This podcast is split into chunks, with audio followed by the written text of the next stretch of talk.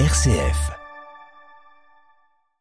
Je vous garde encore quelques secondes si vous le voulez bien. On, on va accueillir à présent Jean Pruvot. Bonjour Jean. Bonjour Simon. Alors Jean, avec vous, on, on va examiner un mot issu du titre de l'ouvrage d'Yves Tréhard. C'est le mot idée. Ben oui, alors, quelle bonne idée, euh, m'a dit ma grand-mère quand je suis parti acheter une guitare, pendant que mes parents pensaient tout bas, quelle mauvaise idée. Est-ce que tu as une idée de ce que tu veux faire demande-t-on aux enfants, qui rarement ont une idée précise?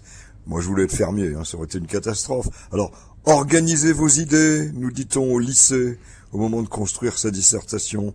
Et par ailleurs, parfois du singulier au pluriel, pour ce mot, l'appréciation change. Se faire une idée de quelque chose, c'est normal, mais se faire des idées, bah, ça n'est pas conseillé. Alors on le perçoit, ce mot a bien des facettes, bah, essayons qu'elles soient bonnes. Alors d'où vient ce mot si courant, Jean? Bah, c'est vrai qu'il est plus simple de passer par l'étymologie en priorité parce que le test facile est de demander à chacun de donner une définition du mot idée. Et là, eh bien, le plus souvent, on n'a aucune idée. Alors que si je demande de définir un marteau, tout le monde saura le faire.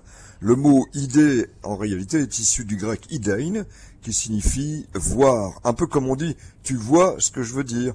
En fait, le grec lui-même tire ce verbe d'une racine indo-européenne, vedi, signifiant voir, et qui a donné le latin videre, voir. On se situe bien donc dans ce contexte. Certes, euh, on le voit ici euh, rien par les yeux, hein, mais si on peut dire, on voit dans sa tête.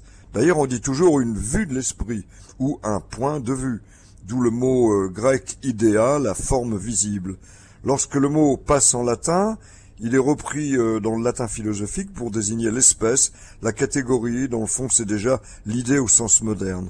C'est ainsi que le mot entre dans notre langue, attesté en 1119, et voici la définition donnée en 1680 dans le dictionnaire français qui commence bien par image, en effet, image donc de quelque chose qui se forme dans notre esprit par l'entremise d'un objet extérieur ou de quelque autre manière de concevoir. Merci beaucoup, Jean Pruvot.